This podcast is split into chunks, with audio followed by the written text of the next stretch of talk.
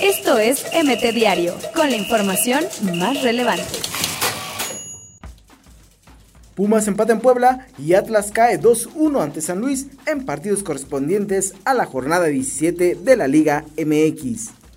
El ruso Sergei Kovalev, rival de Canelo Álvarez por la unificación del título semicompleto de la OMB, registró 146 libras hasta el cuarto intento.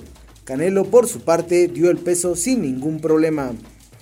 Edson Álvarez tuvo que abandonar el partido entre el PEC y el Ajax por un codazo que le propinó un jugador de los locales. Liliana Rodríguez y Maite García son las futbolistas que viven su amor sin huir de México.